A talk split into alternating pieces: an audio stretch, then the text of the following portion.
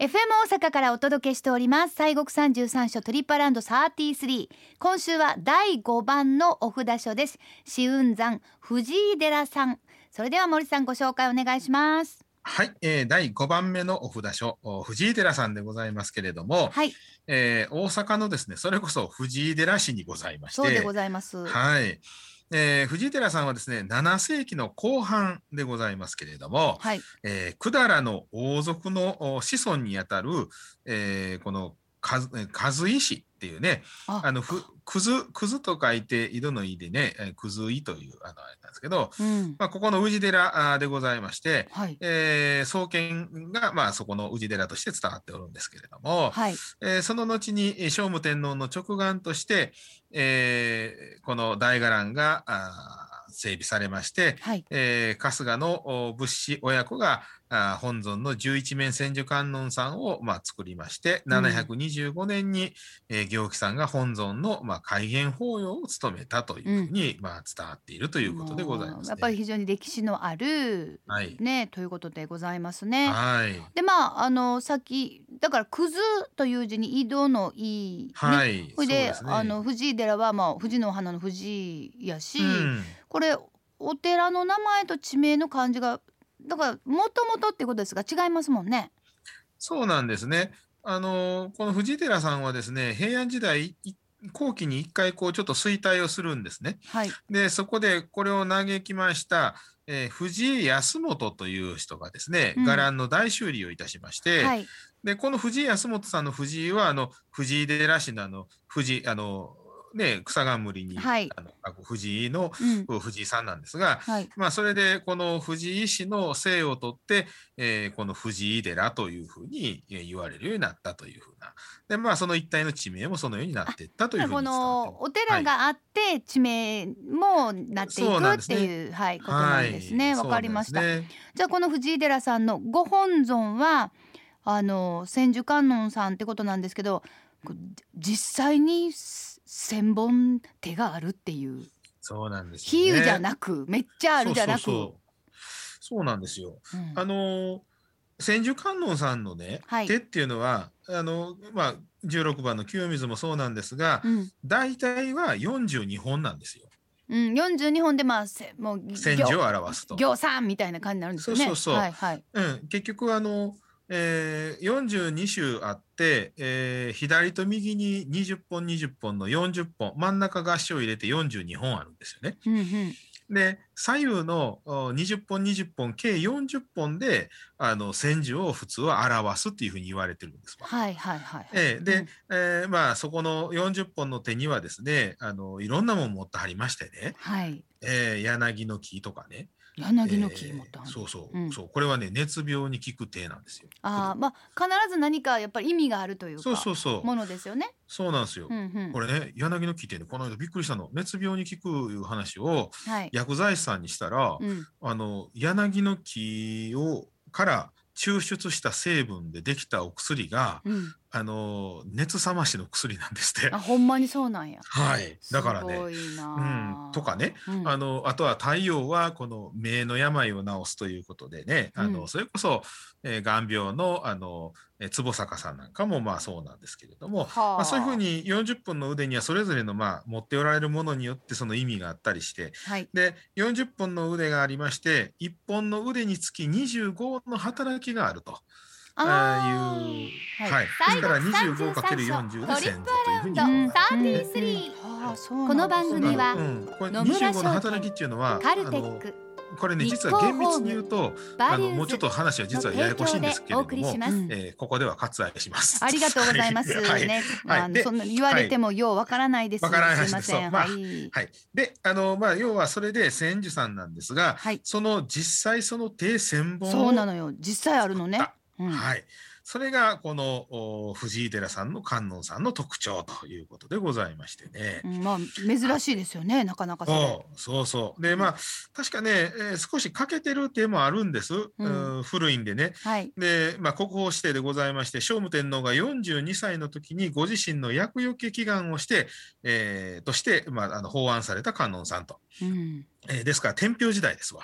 天平時代に作られたものがある。今もある。すごいな。現存する千手観音さんの中ではもう日本最古の仏像で、そう。えーそうなんです。いわゆるあの奪還室って言いましてね、はい。あの粘土で作ったお像にこの麻の布とか漆を何層にも重ねて後でこの粘土をこう取っていくっていうちょっと特殊な作り方なんですけれども、うん。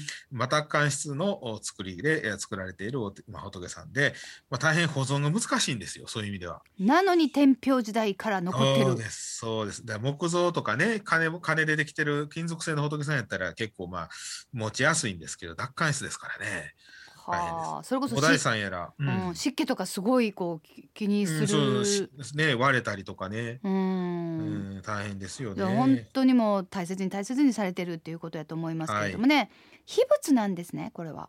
そうなんです。はい。で、えー、秘仏でございますけど、毎月の18日、観音さんのご縁日とですね、はい。えー千日参りであります8月の9日にはご開帳をされまして、えーご本尊さん間近にお参りすることが、えーできます。で、また裏堂にはあのそういう展示とか動画の解説なんかがありましてね、うん。えーまあ、ご本尊さんの拝観の時には拝観料500円が、まあ、必要ということでございますけれども、まあそれはね、天平時代の仏さんを間近に、えーしかも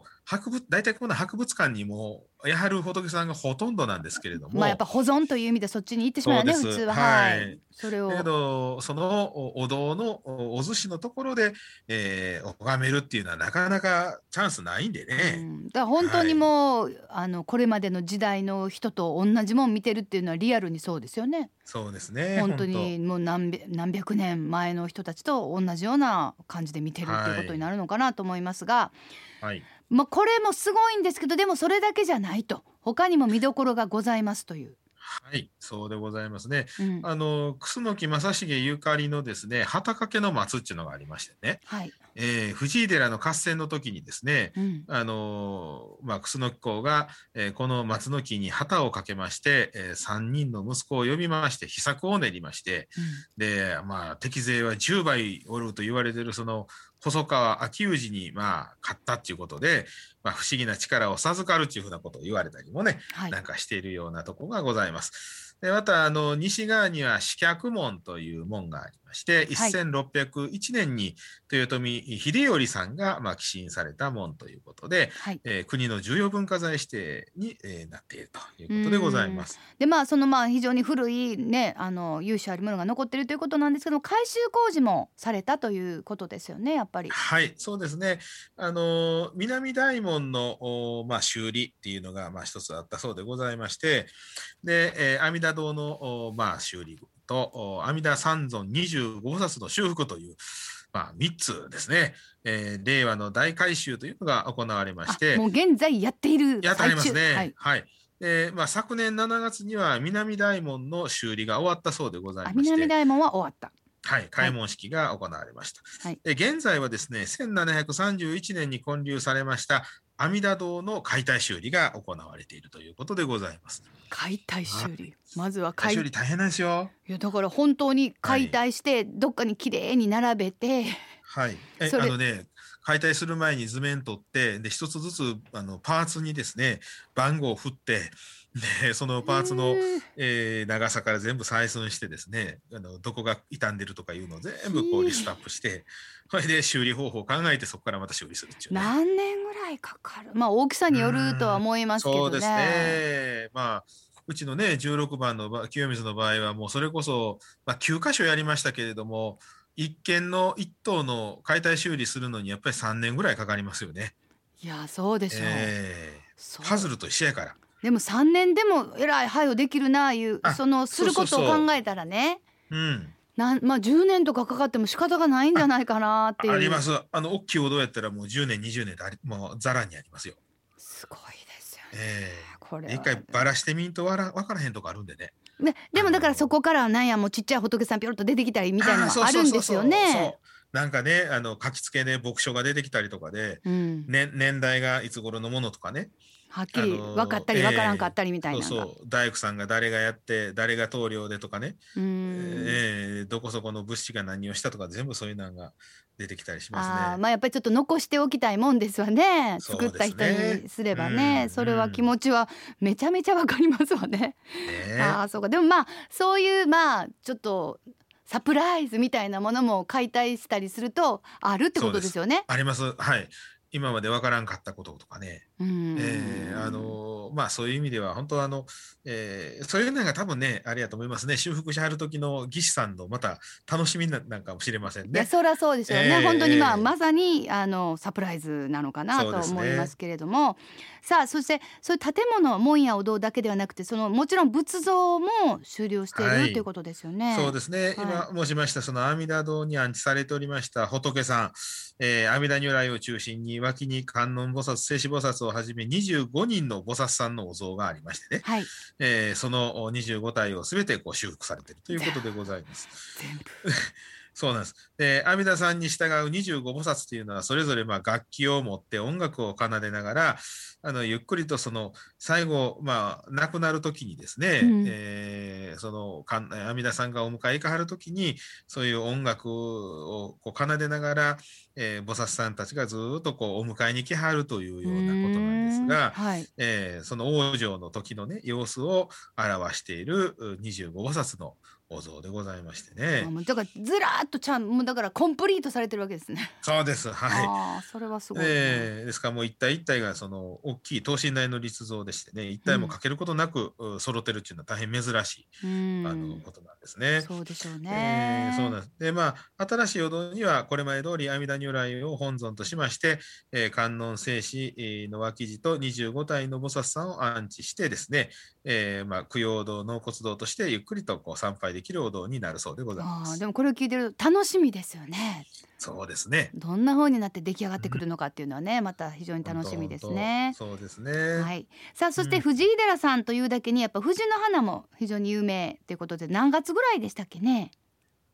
そうですね。あの、藤の花でございますから、毎年4月下旬から5月の上旬ということでございまして、えー藤祭りが開催されまして、SNS なんかで開,、えー開花状況も、まあ、案内をされておりますんで、まあ、なんせね、花のことなんで、あの、いつ頃ってなかなか難しいですね約。束はできませんねえもんね。本当にじゃあでもそういうはい SNS の中で今日はこれが南部咲きみたいなとかねそうで情報を。上げてくださるということです。はい、わかりました。じゃあその頃もちょっと楽しみにしたいと思います。大阪府藤井寺市にあります藤井寺さんの拝観料は無料です。拝観時間は朝8時から夕方5時まで。毎月18日のご本尊拝観は朝9時から夕方4時半まで。拝観料500円が必要になります。アクセスは近鉄南大阪線藤井寺駅から南へ商店街のアーケード歩いて6分。お車の場合は西名阪自動車道藤井寺インターチェンジからおよそ5分駐車場ありません周辺の有料駐車場をご利用くださいそれではご神言お願いしますはい、えー、千手観音さんでございますんで、オンバザラタルマキリークでございます。はい。では三遍お唱えいたします。します。オンバザラタラマキリク、オンバザラタラマキリク、オンバザラタラマキリク。ありがとうございました。今週は西国三十三所第5番お札所紫雲山藤井寺をご紹介しました